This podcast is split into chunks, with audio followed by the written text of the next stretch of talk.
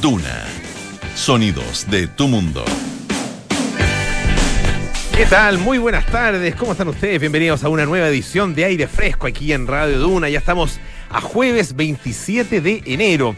Como siempre, nos pueden escuchar acá en el 89.7 en Santiago, 104.1 en Valparaíso, 90.1 en Concepción, 99.7 en Puerto Montt. También estamos en el canal 665 de BTR. Pueden utilizar en el lugar donde ustedes se encuentren nuestra aplicación Radio Duna. Así la bajan, ah, la instalan en, eh, su, en su smartphone y en el lugar donde se encuentren. Ah, Si van de viaje, si van en movimiento, pueden siempre estar ahí conectados con Radio Duna. También entrar, por supuesto, a duna.cl, donde está toda nuestra programación y también están nuestros podcasts, lo mismo que en Apple Podcast, Spotify y las principales plataformas de podcast. Hoy tendremos eh, nuestra sección de series, de cine, eh, televisión, eh, streaming, todas las cosas que están ahí en las pantallas con Paula Frederick. Y también vamos a tener una conversación muy interesante con eh, una profesora que es investigadora del Centro de Excelencia en Medicina Translacional de la Universidad de la Frontera. Y vamos a conversar sobre un tema que, que es muy interesante y tiene que ver con el desarrollo de coinfecciones, es decir, infecciones asociadas al COVID-19, pero a partir eh, o provocadas por hongos y bacterias. Fíjense que se ha detectado una cantidad importante de este tipo de, infecciones que causan deterioro pulmonar, eh, eh, distintos tipos de, de afecciones que eh, van más allá ah, de la, mm, los efectos propios del COVID y que, bueno, tienen que ver con eh, la aparición entonces de estos hongos o eh, la proliferación de cierto tipo de bacterias. Y hay un porcentaje importante en países europeos, también en China, a donde se comenzó a hacer este tipo de estudios, han detectado casos que alcanzan hasta un 30% de la población infectada con COVID-19 y en muchas de las situaciones eh, es lo que efectivamente provoca, por ejemplo, la pérdida de vida, ah, provoca la muerte. Eh, no el COVID propiamente tal, ah, la infección de, COVID, sino que eh, estas coinfecciones. Así que eh, muy interesante lo que estaremos conversando en algunos minutos más aquí en aire fresco. Así que los invitamos a que nos acompañen durante esta hora que viene. Eh, y bueno, están dando de vuelta tantas cosas pero una que nos tiene, obviamente, eh, nerviosos, motivados. Yo recuerdo un partido de Chile con Argentina para la. mm, Estaba en el estadio para la eliminatoria o clasificatoria. En ese tiempo se decía eliminatoria, como que uno asumía que íbamos para eso. Ah, Ahora le decimos clasificatoria.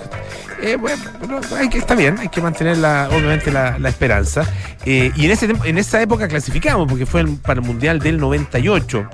Eh, y claro, había que llegar temprano al estadio, estaba ahí en, galería, entonces, bueno, estábamos ahí esperando el partido, esperando. esperando.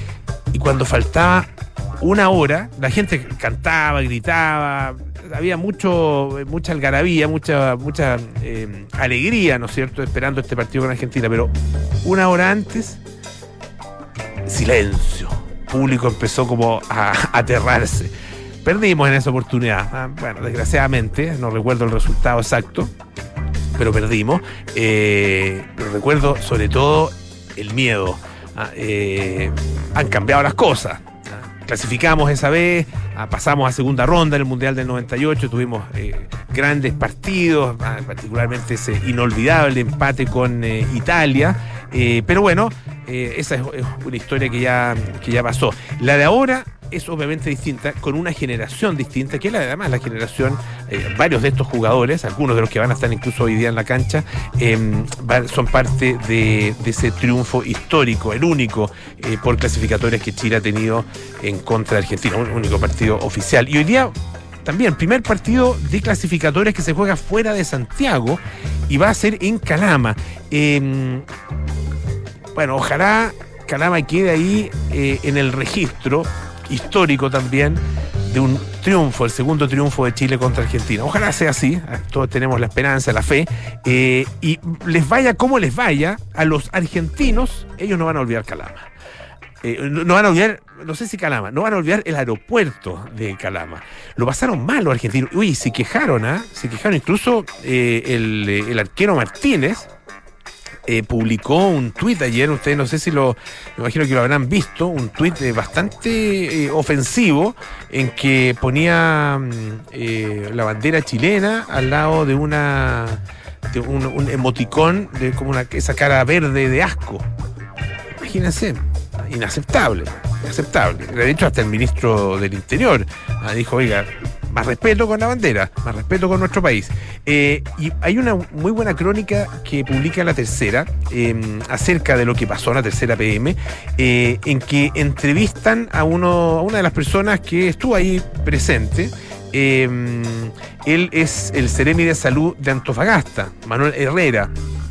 Fue parte del operativo eh, y, bueno, tiene toda la autoridad del mundo para fue, parte, porque estuvo ahí presente, así que tengo toda la autoridad para eh, contar exactamente eh, lo que pasó y cómo, cómo lo vio él. Dice estuve todo el rato ahí, ah, en esta crónica de, la tercera PM. Dice, eh, ellos se prepararon con ocho grupos de testeadores ah, y había un grupo de avanzada de los argentinos. Y ellos tenían claro que cada jugador tenía que pasar, que bajar con sus papeles en las manos. Y de a uno. Ah, eh, dice que accedimos a, que los esperaran dos buses, ah, pero claro, ellos bajaron en masa y armaron un desorden. Los tuvimos que mandar de vuelta al ingreso para ordenarlos. No traían los papeles, ni siquiera el C-19. Ah, y además querían que eh, se les testeara inmediatamente sin que se hiciera la revisión justamente de los documentos. Dice que los argentinos no contribuyeron para nada eh, a, facilitar este procedimiento, ah, que no debió eh, eh, extenderse por más allá de media hora. Ah, y eso es lo que, lo que de hecho algunos testimonios de periodistas argentinos que habían llegado horas en las horas previas o en los días previos dijeron, oye, pues a nosotros nos, nos dieron todas las facilidades, pasamos rapidito. Claro, lo hicieron de otro modo, ¿ah? claramente eh, es, lo que, es, lo que pasó, de acuerdo con este testimonio que entrega el Ceremi de la zona. Em, dice que, claro, bajaban en grupos de A8 o llegaban en grupos de A8 y le decían, no, de vuelta, porque tienen que entrar de A1. Dice más que fueron bastante prepotentes, que reaccionaron de mala forma ante los, los funcionarios Dice textualmente, nunca me había tocado ver a una delegación tan desordenada. Ni siquiera respetaron los acuerdos que se habían suscrito con la avanzada. Le dijeron además que, imagínense, que tenían todos los datos, todos los papeles en un CD.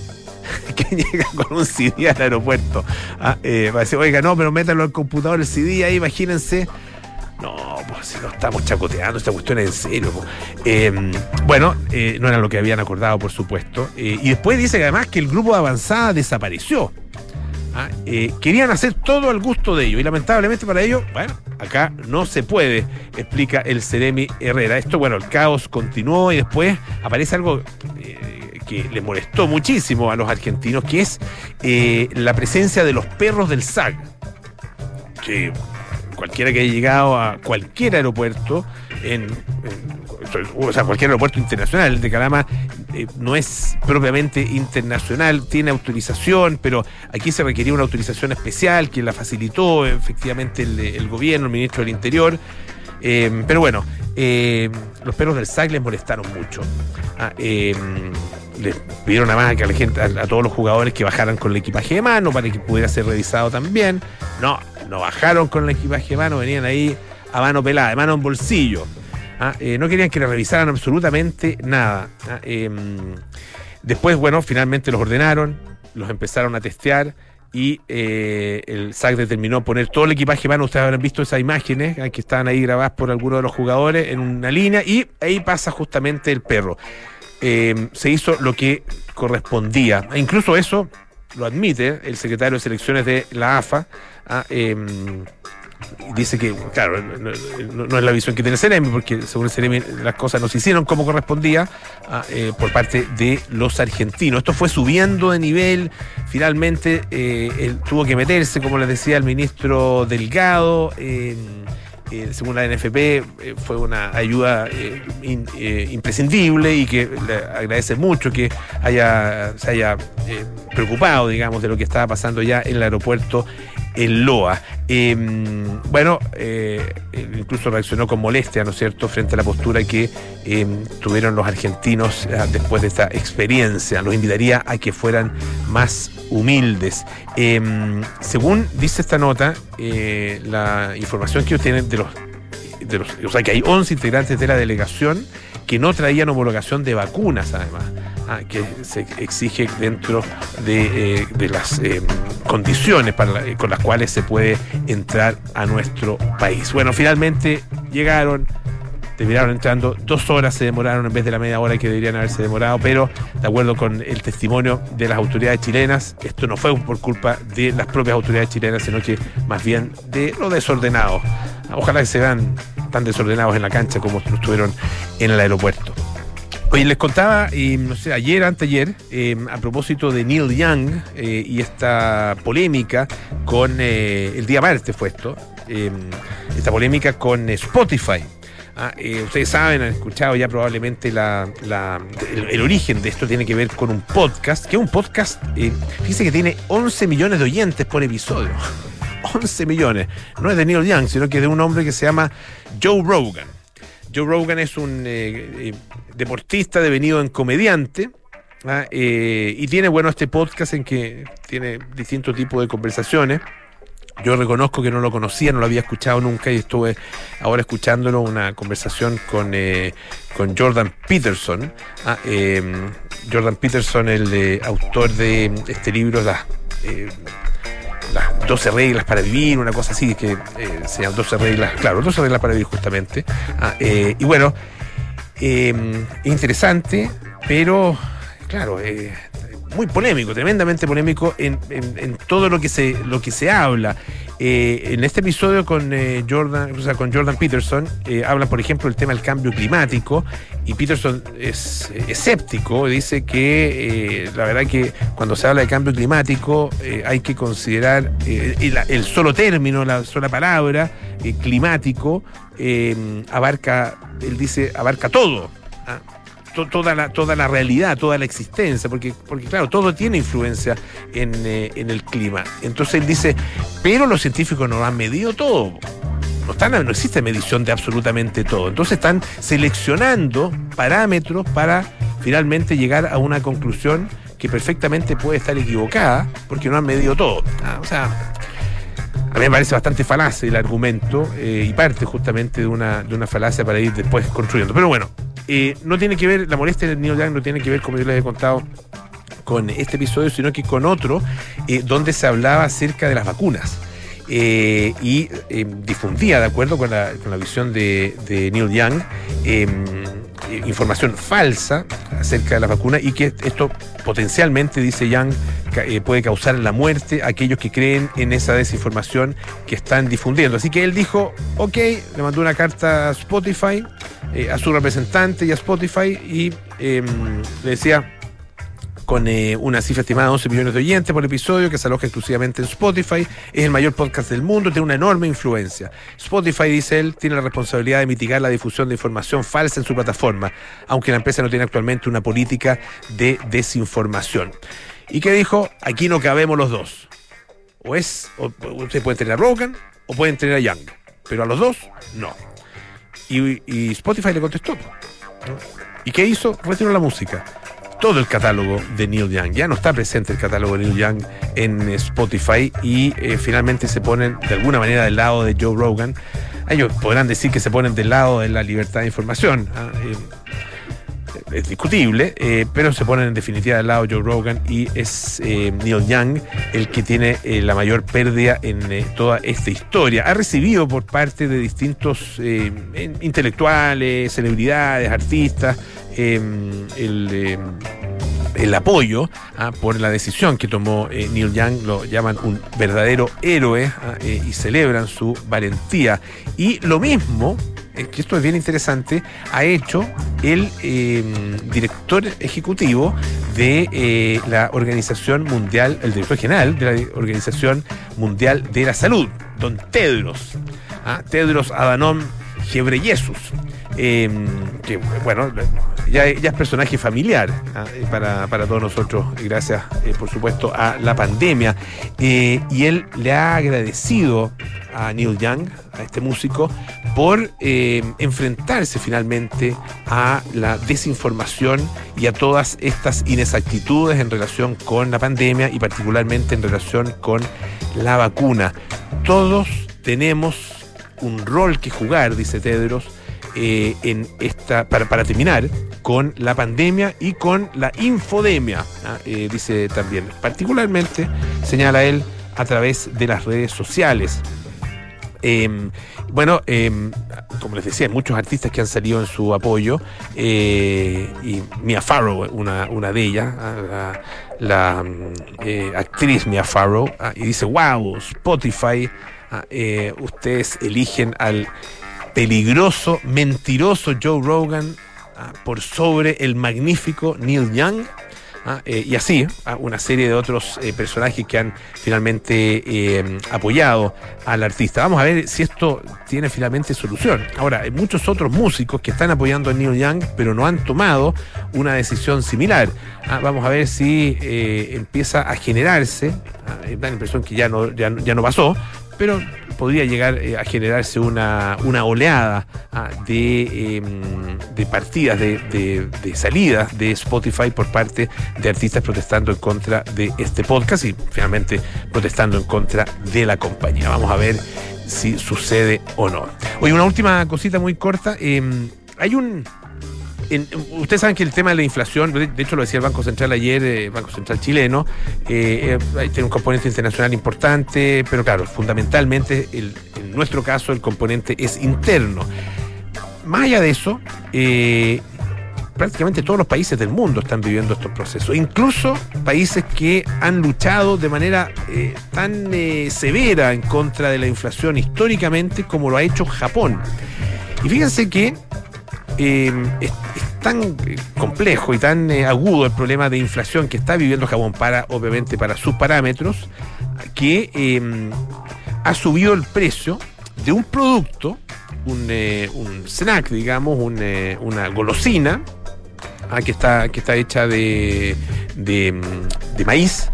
Ah, es una especie como de, de maíz crocante que se llama umaibo. Ah, eh, que significa eh, palito delicioso. Y bueno, eh, costaba este, este, esta golosina, digamos, este, este snack, 10 yenes. Y ha subido a 12 yenes. Ustedes dirán, bueno, subió un poquitito, ¿no es cierto? Bueno, un 20%, no es tan poquitito, por un lado. Pero lo interesante es que esta golosina había sido creada, este snack fue creado el año 1979. Desde ahí que estaba a la venta. Y nunca había subido de precio tenía desde su inicio un precio de 10 yenes. Hoy día está costando eh, está costando eh, estos 12 yenes. En, dólares es un, aumento de apenas 2 centavos, es muy poquitito, pero no deja de ser eh, significativo entonces que en ese país tan resistente a la inflación finalmente eh, los, eh, los productos y, y, incluso productos que han, se han mantenido en, un, precio eh, fijo durante prácticamente toda su historia, no, prácticamente, durante toda su historia, bueno, finalmente estén subiendo alrededor de 700 millones de, de humaivos ¿ah? se venden cada año, eh, el equivalente a más o menos unos 5 humaivos y medio por japonés, ¿ah? tanto en paquetes ¿ah? como de manera individual. Así que la inflación preocupa y se manifiesta ¿ah? de las maneras más singulares en distintos países. Vamos a escuchar un poquito de música. Este es Bruce Springsteen con Ghosts. I hear the sound of your guitar.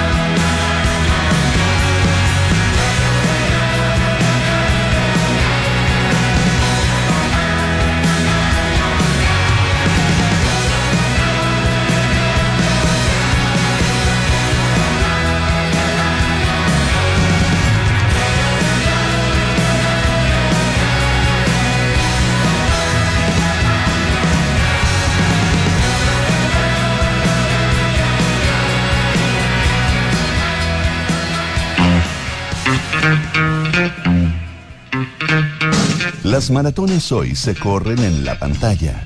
En aire fresco, Paula Frederick nos prepara para un fin de semana lleno de películas y series.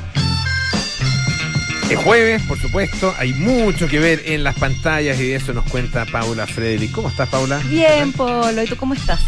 Muy Eh, bien. Siempre con problemas. Para el otro lado el micrófono, para el otro. eh. Eh, algo que nunca voy a aprender del todo, pero ustedes van a estar aquí para guiarme. Mira, que, que la, el- la- ¿Ahí se escucha? Eso, eso, el cable tiene que ir. Sí. Eso, para Un año después año. dando vuelta el micrófono. Ay. Empezamos con esto en marzo pasado, más o menos. Pero no importa. Pero te queremos igual. Me quieren igual y Sí, me guían en pues. el camino, me iluminan mi camino.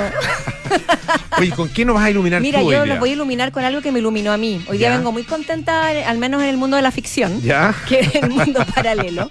En la realidad no tanto, da lo mismo. Pero eh, hay dos series que estrenaron nuevas temporadas ¿Ya? y me parece que son, que son de destacar. Volvemos a Netflix, ya habíamos estado navegando las aguas de HBO Ujú. y, y una, son dos series, una, una es como para sufrir de lleno, para, para pasarlo mal y otra es para pasarlo bien ¿Ya? y llorar un poquito. Ya. Pero, pero son como dos caras de, de la misma moneda de la amarga y triste vida que vivimos. Ya. O sea, pura realidad. Pura realidad. Una es Ozark. Ah, No podemos no mencionar el estreno de la cuarta temporada. Ya. La serie por excelencia.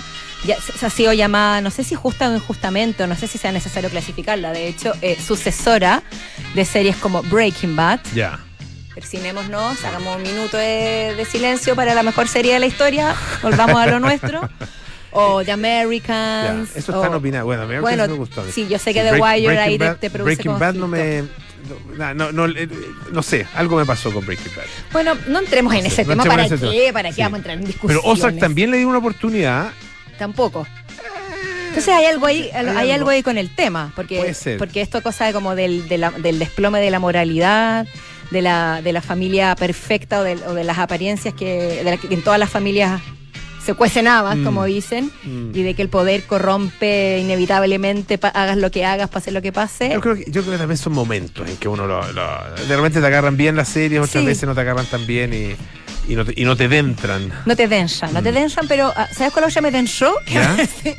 Fue Bloodline, que ¿Ya? ha pasado más desapercibida y está en Netflix Ajá. también, y que también sigue el hilo de la familia que vive como lavando dinero figurativa y, li- y literalmente en distintos aspectos de su vida, que están en negocios ilícitos, pero los, los cubren con otras cosas.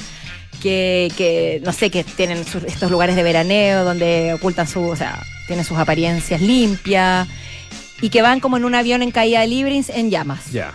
eternamente sin ninguna posibilidad de recuperarse. Bloodline es, un- es una joya, Ya. también Ah, véanla. pero hoy día como habla- vamos a hablar de Ozark, de esta familia, los Bird, que está Jason Bateman, que yo a veces Jason Bateman lo sigo desde los tiempos de Arrested Development. Ajá. que un- me, me parece un tipo Buena- buena serie, absolutamente Sí. querible, eh, un poquitito pantomímico en su en sus performances y bastante hace papeles bastante similares. Pero el de Marty Bird ya lo maneja a la perfección. Y Laura Linney, que es eh, su mujer, que es maravillosa. Donde la ponga yo siento que ella siempre brilla con luz propia. Y esta familia que se ve involucrada en un cartel de narcotráfico tremendo y se tiene que ir a vivir al lago Ozark.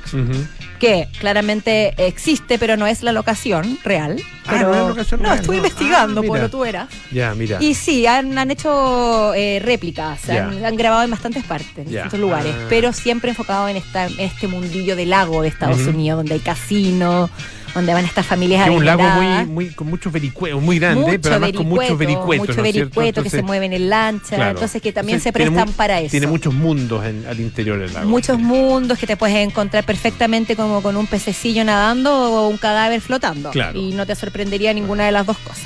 Una cosa muy, muy cotidiana. Claro. Pero la cuarta temporada, ¿por, qué ver una serie como Ozark, siendo que están las mencionadas anteriormente y que también hay tantos thrillers de, de familias en problemas? Bueno, también tenemos Succession y otras por el estilo. Porque siento yo que hay una cosa con una cocción a fuego lento que es muy interesante, un tiempo que se toman, como que confía en sí misma la serie. Mm. Y te dice, sígueme viendo y te vas a cantar y vas a caer. Y uno termina cayendo. Ya. Quizás tú no le diste la oportunidad Puede ser, suficiente. puede ser, muy te invito a hacerlo. Puede ser. Y lo otro que me gusta a mí, esta serie tiene algunas sutilezas. Por ejemplo, tiene un filtro como que siempre fuera tarde. es perdón, esa hora de la mañana como eh, antes de que amanezca. La que la llaman la hora azul. Ah, Tiene un filtro como de ocaso y de alba. Tiene una estética bastante interesante y un guion maravilloso. Y el inicio, o sea, la, la cuarta serie está, está buena. Ha estrenado la primera mitad. Ya. Todavía no se estrena la segunda, Ah, pero, pero, Primera para, mitad de la cuarta temporada. pero para aquellos que lo esperaban no se van a decepcionar, me atrevo a decir.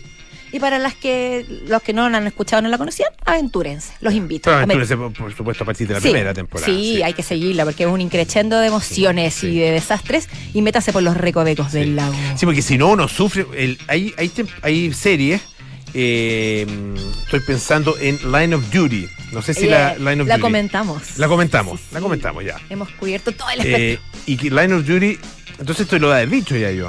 Eh, No que- importa, que pues la- repítelo por si alguien se lo perdió. Es que estrenaron acá en Chile, o Netflix, al Netflix que tenemos acceso nosotros, que imagino que el Netflix, el Netflix de Latinoamérica, Sí. eh, a partir de la temporada 3, me parece. Claro. No sé si 2 o 3, creo. 3, 4 y 5 están, eh, una cosa así. Y no está la 1 y 2. Entonces, eh, No, uno está es- todo el rato como preguntándose. ¿Y por qué, qué pasó aquí? No, ¿Qué, eso es qué onda? estafa, ¿Qué- esto- ¿A qué se referirá con.? Entonces, no, es como No. que te hubieran contado la- la- la- el remate del chiste, pero no te hubieran contado el inicio del chiste. Entonces cuesta entenderlo. No, no me vengan con igual cabos sueltos Es tan acá. buena, es tan buena que igual te, te engancha. Es como que la agarraras en la televisión, en- como en aquellos tiempos en que Claro, uno tomaba que una agarra- serie en la mitad y Exacto. decía, y nunca veamos supiste, qué pasa. Y nunca supiste cómo había empezado. Pero se entregaba uno igual al Sí. placer, de- al deleite de la sorpresa. Bueno, ¿Qué, qué tiempos aquellos, ¿ah? sí, Era qué tiempos aquellos, qué sí. tiempos aquellos. Pero no, no puedo terminar sin hablar de, de mi otra serie del corazón, que yo sé que aquí en esta radio también hay gente muy fanática, que es Afterlife, Ah, de Richie Gervais. Ricky Gervais. Ah, Se estrenó la, la tercera temporada y es un milagro. Es Ya. una maravilla. No sé qué más, qué más les puedo decir. Es una serie maestra en hacerte reír de manera absurda y luego hacer, inducirte al llanto desconsolado de un minuto, de un segundo a otro. Tiene unas reflexiones sobre la vida y la muerte tan, tan reales, tan humanas, tan profundas, pero a la vez tan llanas, que te acerca de- la al duelo de manera especial. Es la historia de un hombre, Tony, protagonizado y, por el escritor también de la serie, el, el comediante inglés Ricky Gervais, que pierde a su mujer prematuramente. Y él no encuentra consuelo. Y lo dice abiertamente, no le ve sentido a la vida. Y lo, lo que, a lo que se dedica es a ver videos que la mujer dejó como una serie de mensajes, una suerte de mensajes póstumos, donde lo hace reír, donde recuerda ciertas cosas y además donde le dice, Tony, tú eres una gran persona, sigue adelante, eres querible, mereces ser feliz, pero él no se resigna. ¿Y cómo- qué hace para salir adelante? Ir a trabajar al su periódico local, donde sigue historias como que nació un niño con el bigote de Hitler, por ejemplo, unas historias absurdas que son de una genialidad increíble y hace sentirse miserable a los otros. Pero en el camino empieza un poco a redimirse, aunque nunca, nunca pierde su esencia de, de amargado, am- amar, no amargado, amargo en el corazón, pero que el humor lo ayuda a salir adelante. ya. Y la tercera temporada viene con un equilibrio entre estas lágrimas y estas risas. eh, realmente para mí magistral. Yo lo digo abiertamente, no, no, no creo que esté acá para ser tan objetiva tampoco. Y no estás exagerando, ¿crees tú? No estoy exagerando, ¿tú la viste? Vi en ver. Es que yo soy un. un- Polo, un- eres tan, compl- un- tan complicado de. no, soy un buen empezador no eres, de no eres cosas. para nada complicado, pero, pero cuesta, cuesta engancharte. Cuesta engancharme, sí. Cuesta engancharme. ¿Qué vamos a hacer con esto? Ni siquiera Tony lo logró. No, El- no. Y, y eso que a mí en, en The Office, la verdad que me- Claro, me exacto. Buen, gracias por sí, hacer ese, sí. in- ese Era el input. jefe de The Office. Era el jefe de The Office, Sí. la original. Entonces ahí por ese lado eh, tiene los puntos ganados. Di- Perdón. Me dejé llevar por la emoción. Oye, eh, Afterlife, eh, Bloodline y eh, Ozark. Ozark. Entonces, Bloodline ya terminó, pero es una yapa que les regalo. Ozark, vean la cuarta temporada, que es la última, dicen, y también vean la última temporada de Afterlife, que después de esto tiene su cierre definitivo. perfecto. Si Oye, no a es ahora, no es nunca. Ah. pa- para que veas que algunas cosas sí me enganchan, me enganchó una película eh, que que tiene es- principio y fin. esto vi al principio, la vi completa, eh, llegué al final. eh, No. es- Ah, es- mira, es, es una película eh, basada en, en una, en una reversión, digamos, eh, de eh, Perfectos Desconocidos, la película italiana. Ah, sí, sí, sí. Pero es interesante, de hecho la comentó el otro día la Pito acá en, el, en, el, en, en la radio, eh, porque ha generado mucha polémica porque es eh, se hizo en el Líbano, ah, en el mundo árabe, ah, y está distribuida en todo el mundo árabe. Eh, entonces, claro, obviamente que una película que habla de, de- de fidelidad, de temas sexuales, Pero desde de una homosexualidad, perspectiva- etcétera, eh, de, una, de una perspectiva muy liberal y muy italiana, muy europea, pero esto puesto en el Líbano, ah, y, y entre otros por eh, con la participación de una actriz egipcia muy famosa, no, no- no recuerdo ahora el de Mona Ajá, algo, me parece que se llama. déjame buscarlo. y bueno, Bonasaki. Eh, y, ha generado mucha polémica, pero está muy bien hecha, Me muy estás, bien dando, dirigida. me estás dando una información que desconocía, debo confesarlo. Vi, la, vi las dos versiones. vi La versión italiana y Vi la una versión española. claro. pero esa no la, no la tenía en mi, en mi radar. Ya, yo, yo no, no vi ninguna otra, llegué tarde a esa Pero y no. vi la libanesa. ¿Qué te parece? Yo creo que la libanesa debe ser la mejor. Pero está buena. Sinceramente, a mí Está- las italianas y las españolas no me causaron mayor revuelo. No, esta está, está- es que Me parece interesante lo que mencionas del contexto. es que ese contexto Mm. le, le da un, eh, una nueva lectura. ¿Ah? Sí. Eh, una, una lectura distinta, eh, más, más transgresora. Claro. ¿ah? Así que lo hace Claro. interesante. Ya, pues Ya, gracias pues. por tus recomendaciones, Polo. Que esté muy bien, ¿ah? Tú también. Paula Frederick todos los días jueves aquí en Aire Fresco. Y em, la Universidad de San Sebastián cuenta con cuatro hospitales de simulación clínica en cuatro regiones del país. Universidad San Sebastián, una gran universidad que avanza y crece. Hacemos una pausa, volvemos con más Aire Fresco. Esto es Radio Duna.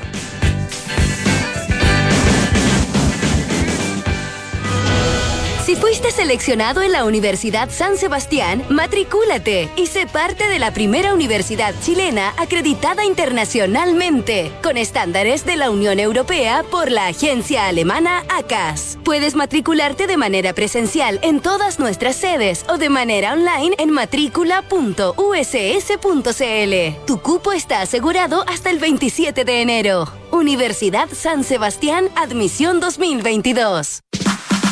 Sobos Autoriza es tu aliado en el desarrollo y gestión digital de tu negocio. Obtén tu certificado digital en www.autoriza.cl y comienza a emitir facturas y realizar los trámites de tu empresa 100% en línea. Ahorra tiempo y papel con el certificado digital de Sobos Autoriza y haz crecer tu negocio con el respaldo de una compañía líder en soluciones electrónicas. Sobos Autoriza, tu aliado en certificados digitales. Cuando la mañana está cargada de información, llega el minuto de tomar un respiro y analizar lo que ha pasado. Soy Nicolás Vial y con Josefina Stavrakopoulos y María José Soto te invitamos a partir del mediodía a un completo resumen de las noticias que marcarán el día en Ahora en. Ya no les queda nada para irse de vacaciones, ¿no? Sí, y lo mejor es que nos vamos dos semanas. Oye, a todo esto, ¿ustedes tienen alarma? Sí, la de Verisur. ¿Y qué tal? Nosotros buscamos instalar una antes de irnos. Mira, la contratamos justo antes de las vacaciones y la verdad es que nos fuimos mucho más tranquilos. Se la recomiendo. Ya, llegando a casa lo llamamos. Protege lo que más te importa con alarmas Berisur. Tu hogar monitoreado las 24 horas del día. Llama al 600-385-0003 o calcula online en berisur.cl. Este verano, activa Berisur. Activa tu tranquilidad. Estás en aire fresco con Polo Ramírez. Ya estamos de vuelta aquí en Aire Fresco, esto es Radio Duna. Somos Autoriza, te acompaña en el proceso de transformación digital de tu emprendimiento. Obtén tu certificado digital en www.autoriza.cl para empezar a facturar de manera electrónica, facilitar la gestión de tu empresa y hacer crecer tu negocio. Bueno, ya estamos con nuestra invitada esta tarde eh, y vamos a conversar eh, acerca del COVID, eh, que eh, antes de la conversación hay que recordar que estamos en una situación muy, muy compleja. Hoy día más de 24 mil, 24 mil contagios ah, en las últimas 24 horas. Eh, es muy, muy preocupante. Esto puede seguir además subiendo, de acuerdo con los pronósticos que tienen eh, algunos especialistas. Pero hay eh, algunas derivadas del COVID o eh, situaciones, eh, realidades relacionadas con el COVID eh, que se están investigando eh, y una de ellas tiene que ver con el desarrollo de coinfecciones causadas por hongos y por bacterias en pacientes que han sufrido eh, COVID-19 eh, y se da la situación incluso que eh, a veces el agravamiento, incluso la, muerte de una persona puede estar causada por esas coinfecciones y no por el COVID directamente. Y quien ha investigado muchísimo este tema es la docente de la Universidad de la Frontera, ella es investigadora en el Centro de Excelencia en Medicina Translacional de esa universidad, allá en la Araucanía, Isabel Iturrieta. ¿Cómo está, profesora? Bienvenida. Muy bien, muchas gracias. Gracias por la invitación. No, muchísimas gracias a ti, Isabel. Eh, un, un, placer tenerte acá en el programa. Eh, y cuéntanos acerca de esta investigación. Ah, entiendo que, que eh, investigaciones similares se han hecho también en otras partes del mundo y se ha descubierto que hay una cantidad muy importante de casos ah, donde se han detectado estas poblaciones, esta, estas em, infecciones, ¿no es cierto?, em, que son coinfecciones relacionadas con el COVID-19. Sí. Sí, bueno, lo, todo partió también como un, un, una señal de alerta con lo que había sucedido, sucedido inicialmente con la pandemia de la influenza, que ahí se vio que había un número importante de pacientes que desarrollaban infecciones graves por bacterias y eran estas en el fondo las que le estaban causando la muerte a estos pacientes y no propiamente tal el virus.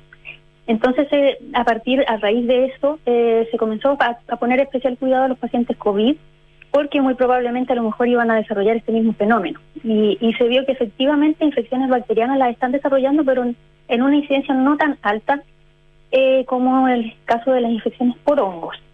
Eh, la verdad es que hay varios estudios a nivel mundial, pero las, tasas de incidencia que se reportan son bastante variadas.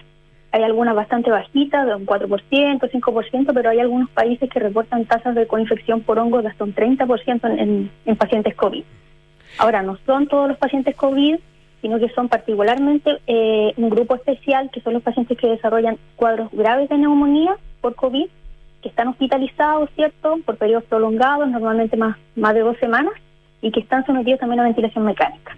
Es como el principal grupo de riesgo que eh, estaría desarrollando estas coinfecciones por bacterias y también por hongos. Eso, entonces, se- bueno, obviamente se relaciona con, eh, con el COVID, eh, pero se relaciona con las condiciones en las que está el paciente. ¿Se dan infecciones similares eh, en pacientes también hospitalizados, intubados, eh, por otro tipo de enfermedades, por, otras patologías? ¿Se, dan también esas- coinfecciones por hongos? Eh, sí, también se dan, pero eh, normalmente las coinfecciones por hongos se, se daban principalmente en pacientes inmunocomprometidos. Entonces eso fue lo que eh, fue curioso en el, en el caso de los pacientes COVID, que se estaban comportando en el fondo como con ciertas eh, características de los pacientes inmunocomprometidos, porque como, como se ha investigado, ¿cierto? Muchos de estos pacientes desarrollan un, eh, un fenómeno que se conoce como linfopenia, ya que es disminución de los linfocitos T en particular. ¿ya? Y esto es característico, ¿cierto?, de, pacientes inmunocomprometidos. Porque este es un punto importante porque resulta que los linfocitos T son una de las principales líneas de defensa frente a una eh, eventual infección por hongos, ¿ya? Y ese, ese es uno de los factores, hay varios, ¿ya? Pero ese es uno de los factores que estaría interfiriendo y favoreciendo en el caso de los pacientes COVID una una infección por hongos. Por otro lado, cierto, hay infecciones, perdón, hay comorbilidades aso- asociadas, se ha visto que pacientes con diabetes mellitus o con obesidad o aquellos que tienen enfermedad renal o enfermedad cardíaca también eh, presentan un mayor riesgo, riesgo. Eh, y hay factores que son terapéuticos, como es el mismo tratamiento con corticoides que, que reciben estos pacientes que en el fondo eh, los tornan, eh, eh, cierto, tornan su sistema inmune un- un- un- eh, una inmunosupresión, ¿cierto? Generan inmunosupresión de su sistema inmune. Las hospitalizaciones prolongadas, como ya lo mencioné, ¿cierto? Porque se ven expuestos a diferentes factores de riesgo, intubación, catéter, que puede facilitar también la entrada de patógenos de manera externa y la ventilación mecánica como tal, ya porque todos sabemos que los pacientes con ventilación mecánica están intubados y eh, hay secreciones del tracto respiratorio superior que pueden ir pasando hacia el tracto respiratorio inferior y con eso arrastrar también microorganismos que, están de manera externa, ya que están en el medio ambiente, que están colonizando esa vía aérea en la parte superior y eventualmente pueden pasar al tracto respiratorio inferior.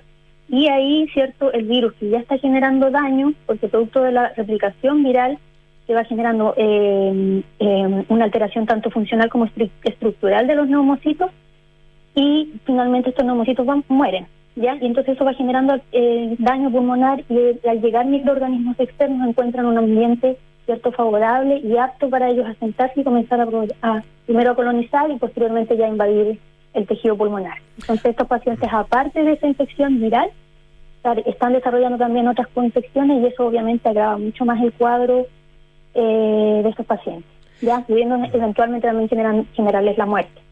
Ahora, eh, de- desde el punto de vista clínico, eh, esto eh, del- uno podría leerlo como eh, una, un, un, agente o, eh, o una condición que agrava, que eh, potencia la, la, la infección por COVID o finalmente se trata, por decirlo así, de una enfermedad, de una patología distinta. Sí, la verdad es que es una condición asociada al COVID que eh, agrava la, el, el cuadro. Ya. porque estos son son agentes que de por sí ya generan neumonía, entonces eso asociado a una neumonía que el paciente ya está presentando, obviamente eh, la evolución empeora en, en estos en estos casos. Y, y- y esto no se puede, eh, o sea, Porque claro, si se, se dan la- la- la- las condiciones de hospitalización prolongada, eh, intubación, uno podría decir, bueno, eh, a lo mejor hay condiciones eh, de carácter hospitalario que son las que generan esto. Eh, ¿Se puede atribuir a, eso o eh, eh, es imposible evitar por la presen- evitar una coinfección así por la sola presencia de, de hongos en, el, en el medio ambiente, tal como tú lo describías, ¿no? Sí, sí, bueno, hay condiciones asociadas también al personal de salud, pero la verdad es que en estos casos eh, hay eh, más que nada condiciones asociadas al paciente que son las que favorecen el desarrollo de estas infecciones. Normalmente estos son, son hongos los que generan estos cuadros que se ha visto cierto en las publicaciones que hay a nivel mundial, son microorganismos que están presentes en el medio ambiente, la, gran mayoría de ellos. Entonces, nosotros constantemente los inhalamos, ¿cierto? Son microscópicos, los inhalamos, pero al tener un sistema inmune que está actuando de forma normal, como lo que sucede, ¿cierto? En, en nosotros, pacientes inmunocompetentes que le llamamos, no genera una infección. Pero si se trata de estos pacientes COVID, ¿cierto? Que están con tantas condiciones asociadas a su, a su cuadro viral, sí eh, se desarrolla ahí el, el proceso infeccioso. ¿Ya? Estamos conversando Eh, con, eh, perdón, estamos conversando con Isabel Iturrieta, eh, que es eh, docente, investigadora en el Centro de Excelencia en Medicina Translacional de la Universidad de la Frontera y está eh, liderando justamente esta, esta investigación eh, que tiene que ver con estas, con la presencia de hongos y también de bacterias en pacientes que han desarrollado eh, COVID. Eh, hablamos harto de los hongos. eh, ¿Qué pasa con las bacterias? Sí, en el caso de las bacterias, la verdad es que no se ha visto una incidencia tan alta. Pero sí eh, hay estudios que muestran eh, incidencias de aproximadamente 14, 15%. De hecho, hay una revisión eh, en el cual se incluyeron 24 estudios a nivel mundial y se sacó una incidencia promedio que fue de, de un 14%. Así es que eh, es relativamente un poco más baja a veces que, el- que las coinfecciones por hongos incluso. Eh, microorganismos que causan estas coinfecciones en el caso de las bacterias son principalmente, eh, bueno, que a nivel de, de microbiología, ¿cierto? De, eh, los, los conocemos, ¿cierto? Por su nombre científico, Staphylococcus aureus o enterobacterias, ya que son microorganismos que en el fondo forman parte de nuestra flora normal, de hecho, ya, y en estos casos también pueden eh, generar cuadros de coinfección. Uno tiene, eh, ha- ha- hace poco tiempo eh, conversamos con eh, un especialista en hongos, eh, pero más bien presentes en, en entornos de, la, de naturaleza. ah, y, y- y claro, uno es, es un mundo que uno mira poco, ah, que tiene poco, que toma poco en cuenta. ¿cuánto, cuánto se toma en cuenta desde eh, la medicina, ah, eh, desde la biología? Eh, en, eh, en términos de su impacto en la salud humana? Eh, bueno, la verdad es que hasta hace un tiempo los hongos no, no, no se le estaba dando tanta importancia. Fue en el, eh, con, el, con el surgimiento de la, de la infección por el VIH, por ejemplo, que empezaron a tomar mayor cuidado, ¿cierto?, en el diagnóstico de las infecciones por hongos, porque estos pacientes, ¿cierto?, por su condición, sistema inmune deprimido, ¿cierto?, eh, presentan mayor riesgo de desarrollar eh, infecciones por hongos, particularmente. Y también, eh, ¿cierto?, cuando eh, aumentar el número de pacientes trasplantados, pacientes con neoplasias, pacientes con tratamientos inmunosupresores, eran particularmente en este grupo donde se estaban desarrollando estas estas infecciones por hongos. Los, los, los, los porcentajes de, de mortalidad son bastante altos. Ese es el problema. Hay muchos muchos de estos hongos que son multiresistentes, entonces es difícil tratarlos con, con, con antifúngicos que, que clásicamente se utilizan. Entonces sí se asocian a, a, a tasas de mortalidad bastante elevadas. Ese es el, el gran problema de los, de los hongos.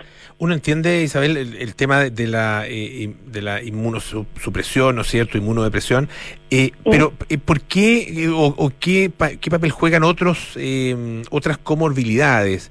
Eh, eh, ¿qué, qué- qué pasa con la obesidad, por ejemplo, enfermedades renales, enfermedades cardíacas, eh, diabetes ah, y o- otro tipo de comorbilidades? ¿Qué, qué, rol juegan? ¿Cómo, cómo se explica que eh, esas, esas comorbilidades, esas condiciones eh, favorezcan la aparición de, estos de estos hongos? Sí, bueno, el, el tema más estudiado de hecho es, el- es el- la diabetes, que de hecho de, de todos los que yo mencioné es el factor de riesgo, la enfermedad asociada más comúnmente observada en los pacientes COVID. La En el diabetes, caso ah, de la-. Sí, la diabetes mellitus. Ujú. Específicamente la diabetes es porque, porque se produce un cuadro de hiperglicemia y la hiperglicemia se asocia también a un cuadro de inmunosupresión. Entonces, en el fondo es- está, todo ligado, todo lleva en el fondo a la, a la, a la inmunosupresión en estos pacientes. La, la infección propia del virus también eh, genera cierto una, una cascada de citoquinas que nosotros la- eh, se, ha ido denominando como la tormenta de citoquinas y eso lo que genera es un- finalmente un agotamiento de células T, de los linfocitos T. Por, por lo tanto, se produce linfopenia y la linfopenia, ¿cierto?, eh, favorece la desarrollo- el desarrollo de infecciones, en este caso por hongos, porque es la primera una de las primeras líneas de defensa frente a este microorganismo. ¿Ya? Pero en el fondo las, las, las condiciones asociadas son principalmente porque el, el organismo, ¿cierto?, puede presentar un- un- una falla eh, multiorgánica mm, mucho más exacerbada o se facilita, ¿cierto?, en estos pacientes que ya tienen comorbilidades de base. ¿Cómo se, o, cuáles son un poco las líneas de, de eh, prevención y de tratamiento eh, para evitar o para justamente tratar eh, las eh, infecciones por hongos en, en pacientes COVID? Porque, claro, un paciente grave es imposible eh, evitar cierto tipo de cosas, uso, no sé, de catéter, eh, Claro. la- obviamente la ventilación mecánica, la intubación, a- muchos procedimientos que son invasivos, eh, eh, imposible evitarlos, pero ¿de qué, ¿de qué manera se puede prevenir? ¿Cuáles son un poco las, las, las líneas de trabajo en ese sentido? Bueno, en este caso, eh, principalmente un- una forma de prevención es la vacuna, ya porque porque son pacientes, en el fondo, no son todos los pacientes COVID los que desarrollan estas estas coinfecciones, son los pacientes que desarrollan cuadros de COVID grave. Y obviamente hemos ido viendo de que el- la vacunación sí eh, genera un- un- una protección, ¿cierto? Ya hemos visto que hoy, hoy, hoy mismo hubieron 24.000 nuevos casos y la capacidad de UCI, de UCI todavía no se ve no se ve sobrecargada. ¿sí? Entonces sí se ve que hay una- un, un- un nivel de protección bastante eh, alto por el, por el tema de las vacunas. Entonces si un paciente está vacunado, obviamente no va a desarrollar un cuadro de COVID tan grave y, y de esa forma tampoco se va a ver expuesto a desarrollar estos cuadros de coinfección, porque estos sí se desarrollan en pacientes que ya están cursando con un cuadro de neumonía grave, están en ventilación mecánica, es cierto, y que llevan va- varios días ya en UCI. Ese es el, ese es el punto. Por lo tanto, forma de prevenirlo, la vacuna. ¿sí? Porque son microorganismos que son ambientales, entonces también es difícil evitar que esos microorganismos entren, porque Claro. Eh, estamos expuestos constantemente a ellos. O sea, lo que hay que evitar eh, eh, de manera preferente es la enfermedad grave. Y, y eso es, claro, está demostrado que justamente la vacuna es la que eh, en, en mayor medida nos permite evitar el llegar a ese momento. porque, claro, una vez que uno llega ahí, como decía, eh, los, los- los procedimientos invasivos van a llegar sí o sí en la medida en que la persona se va agravando. Son parte del- de la terapia que van a recibir estos pacientes, así que imposible evitarlos. Exactamente. Eh, bueno, le queremos agradecer muchísimo a nuestra entrevistada esta tarde, Isabel Iturrieta, docente, investigadora en el Centro de Excelencia en Medicina Translacional. ¿Qué significa, perdón, eh, translacional? Ah, Una, lo preguntado al principio, Isabel. Sí, eh, bueno, es un término que se, que se utiliza en el fondo como para, para eh, eh, es como un fenómeno de trasladar la ciencia hacia la población. Esa es como la idea del, del término traslacional. Perfecto. Y eso es lo que se hace un poco también en el centro, de que tra- tratamos de que todas nuestras investigaciones en el fondo tengan un impacto en, en la población, en la salud, salud pública, ¿cierto? Es más que nada ese es la, el enfoque que se le da a la, a la medicina traslacional. Perfecto. Y este centro opera ya en la Universidad de la Frontera en, eh, en la Araucanía. En Temuco. En Temuco, exactamente. Muchas gracias, Isabel, por estar con nosotros esta tarde. ¿eh? Que Muchas bien. gracias a ustedes, igualmente. Hasta luego. Hasta luego. Bueno, ya nos vamos. Viene Cartas Notables con Bárbara Espejo, eh, nada personal, con Matías del Río, María José Ochea, Terapia Chilensis con Héctor Soto, Arturo Fonten y Joaquín Villarino. Y a las 20.30 horas, Sintonía Crónica Discografías con Bárbara Espejo y Rodrigo Santa María. Hoy Jimi Hendrix. Y nosotros nos juntamos mañana, mañana día viernes aquí. Bueno, en todas partes en realidad, pero nos juntamos aquí, en Radio Duna, a las 6 de la tarde. Que estén bien. Chao.